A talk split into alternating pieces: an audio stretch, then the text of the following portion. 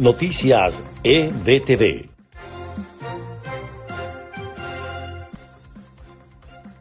Este es el resumen de Noticias EBTV en podcast. A continuación, las informaciones del día lunes primero de febrero. Les acompañamos Freddy Machado y Susana Pérez. Comenzamos.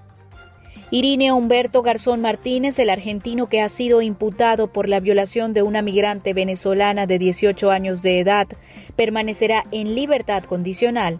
El hombre que tiene 35 años de edad y que rindió declaraciones este lunes primero de febrero, tendrá que estar en su residencia bajo custodia policial.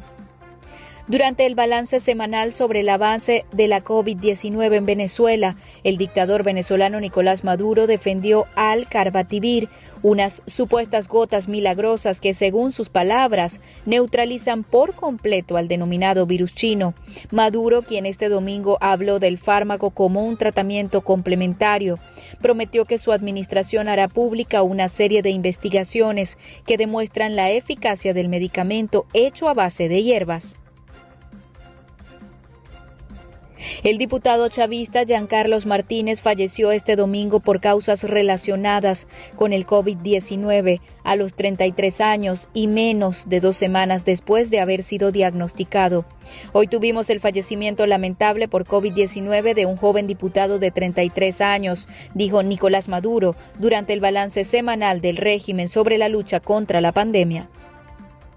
Durante el primer mes del año, Venezuela registró una variación de precios de al menos 56%, incremento que se vio especialmente reflejado en productos de la cesta básica. La medición fue presentada por dirigentes del Partido Primero Justicia, quienes explicaron el aumento exponencial de los precios de rubros como carne, huevos, queso, pollo, arroz, pasta, aceite y harina de maíz.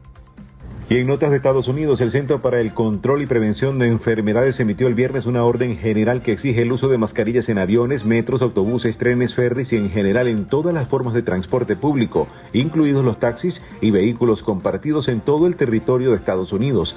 La orden entra en vigencia este lunes, justo antes de la medianoche.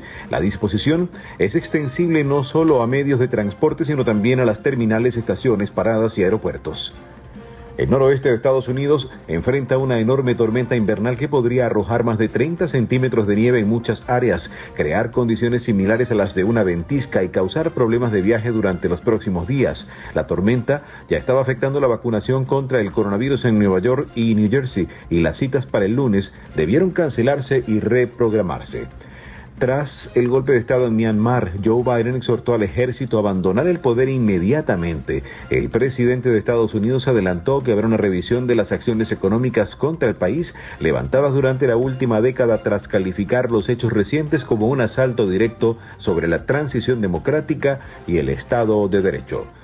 Jared Kushner, yerno de Donald Trump y ex asesor de la Casa Blanca, fue nominado para el Premio Nobel de la Paz por sus gestiones para la normalización de relaciones de Israel con otros países en Medio Oriente, proceso que desembocó en los acuerdos de Abraham, firmados el pasado año.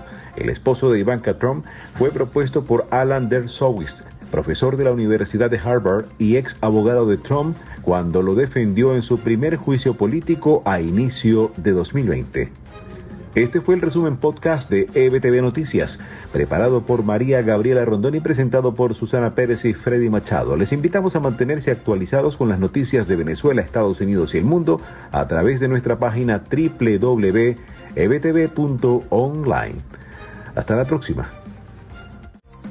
Noticias EBTV.